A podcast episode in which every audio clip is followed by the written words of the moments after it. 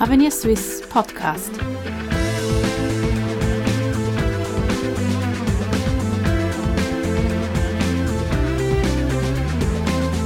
Herzlich willkommen bei Avenir Suisse, der liberalen Denkfabrik der Schweiz.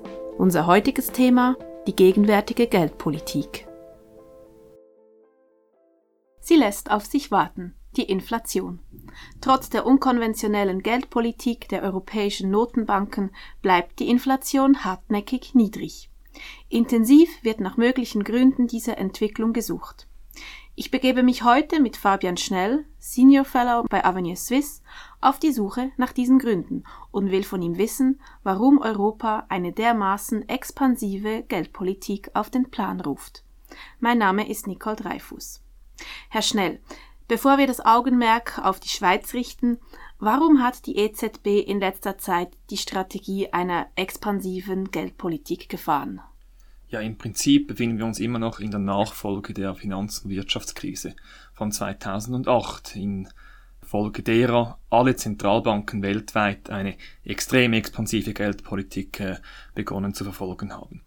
In Europa kam noch die Staatsschuldenkrise hinzu. Wir erinnern uns besonders äh, die Probleme mit Griechenland, die da äh, die Öffentlichkeit für lange Zeit beschäftigten. Und diese Probleme sind in diesem Sinne noch nicht ganz ausgestanden. Auch ähm, auf der konjunkturellen Seite sind zwar Erholungstendenzen zum Glück beobachtbar.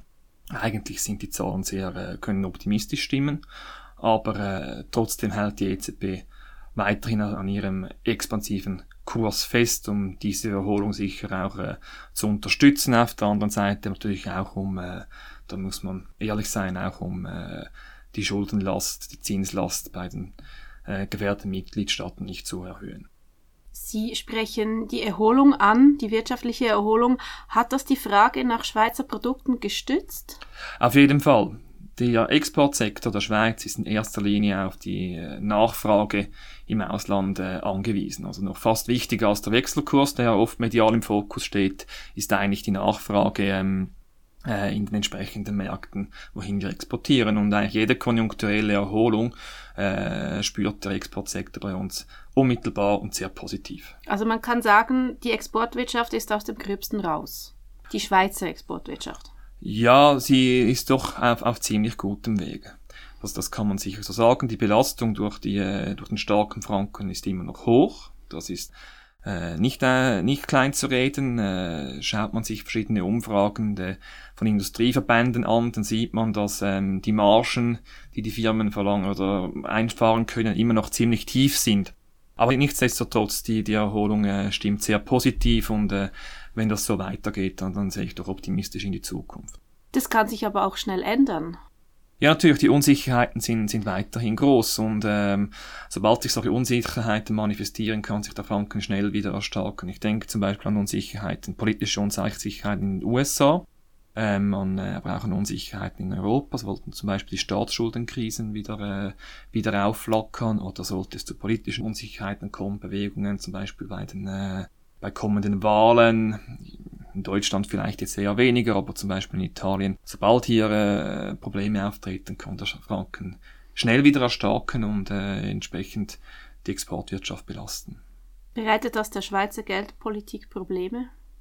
Ja, es ist natürlich schwierig, schwieriger Geldpolitik in so einem unsicheren Umfeld zu betreiben. Ich sage mal bis zur Finanz- und äh, Krise 2008 hatte man das Gefühl, man ist in einem sehr stabilen Umfeld äh, zu Hause und dort ist Geldpolitik relativ einfach.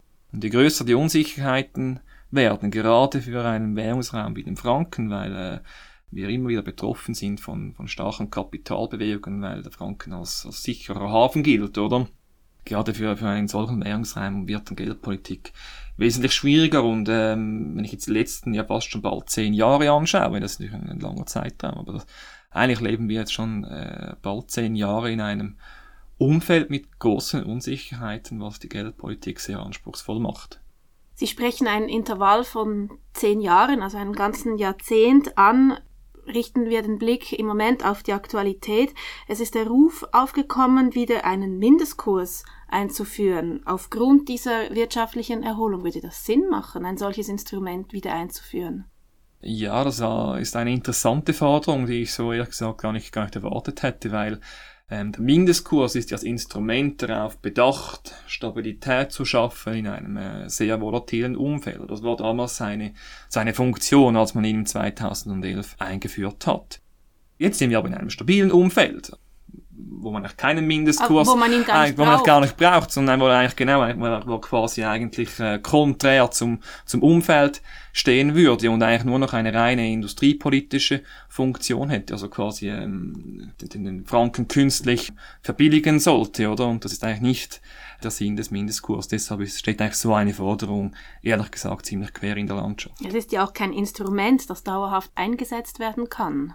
Auf jeden Fall. Die Schweiz hat einen äh, wirtschaftspolitischen Grundentscheid getroffen. Und der heißt, dass sie flexible Wechselkurse hat, dafür eine unabhängige Geldpolitik.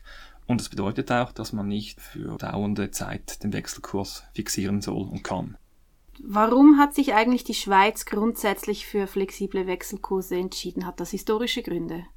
Ja, die Schweiz ähm, hat sich dafür entschieden, mit nach dem Ende des sogenannten Bretton Woods-Systems, das war ein währungspolitisches System, das weltweit die Wechselkurse fixieren sollte und als das nicht mehr äh, aufrecht zu halten war, ist die Schweiz zu flexiblen Wechselkursen übergegangen, äh, wahrscheinlich historisch aus dem Grund, weil sie eine unabhängige Geldpolitik betreiben wollte. Hat sich dieser Entscheid also langfristig als richtig herausgestellt? Ich glaube, wenn man in die Vergangenheit schaut, war das ein sehr intelligenter Entscheid. Die Schweiz konnte äh, seit Ende Bretton Woods, also 1973, tiefere Inflationsraten verzeichnen als alle ihre Nachbarländer, eine stabilere wirtschaftliche Entwicklung als die meisten äh, anderen Industrieländer. Deutschland war hier eine Ausnahme. Deutschland war hier natürlich eine Ausnahme. Die, hat, die, hat Deutsch, die Deutsche Bundesbank hat eine sehr ähnliche Geldpolitik wie die Schweiz verfolgt, aber sogar im Vergleich zu Deutschland waren die Inflationsraten hierzulande hierzulande tiefer. Und das ist nur möglich, so etwas zu verfolgen, so eine Geldpolitik zu verfolgen, wenn man unabhängig ist, als wenn man den Wechselkurs nicht fixiert. Und was vielleicht auch noch ganz ein zentraler äh, Vorteil ist, den die, den die Schweiz in dieser Zeit erfahren durfte, ist der sogenannte Realzinsvorteil. Also die Realzinsen sind in der mittleren Frist in der Schweiz tiefer als im benachbarten Ausland. Und das entlastet natürlich die, die gesamte Volkswirtschaft, Industrie und Gewerbe zu, äh, zu einem enormen Betrag. Also ich behaupte, die Entlastung aufgrund dieses Zinsvorteils und aufgrund der tieferen Inflation, die, diese Vorteile dort sind wesentlich größer als die Vorteile, den man aufgrund eines stabileren, fixen Wechselkurses gehabt hätte. Fixe und auch flexible Wechselkurse haben ihre Vor- und Nachteile. Wo würden Sie die ansetzen? Ja, die, die, für die fixe, fixen Wechselkurse sind, sind die Vorteile klar, die sind stabil. Also für äh, die Exportwirtschaft ist es wesentlich einfacher zu planen. Man muss die Risiken der Wechselkursschwankungen nicht tragen und je nach Verflechtung kann das natürlich äh, ein, ein, ein sehr großer Vorteil sein. Flexible Wechselkurse auf der anderen Seite, die erlauben es eine unabhängige Geldpolitik zu fahren. Also wenn die Schweiz sich zum Beispiel in einer Rezession befindet, dann kann die Geldpolitik unabhängig auf, diesem, auf dieses wirtschaftliche Phänomen dann reagieren. Das kann man in einem Fixkurssystem natürlich nicht. Also egal ob fixe oder flexible Wechselkurse, letztendlich geht es darum, die wirtschaftliche Stabilität zu generieren und Wohlstand zu schaffen. Herr Schnell, ich bedanke mich ganz herzlich für Ihre interessanten Ausführungen.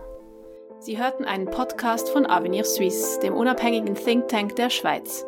Die Entwicklung der Schweiz liegt uns am Herzen, für Sie und die nächsten Generationen. Weitere Podcasts finden Sie auf www.avenir-suisse.ch.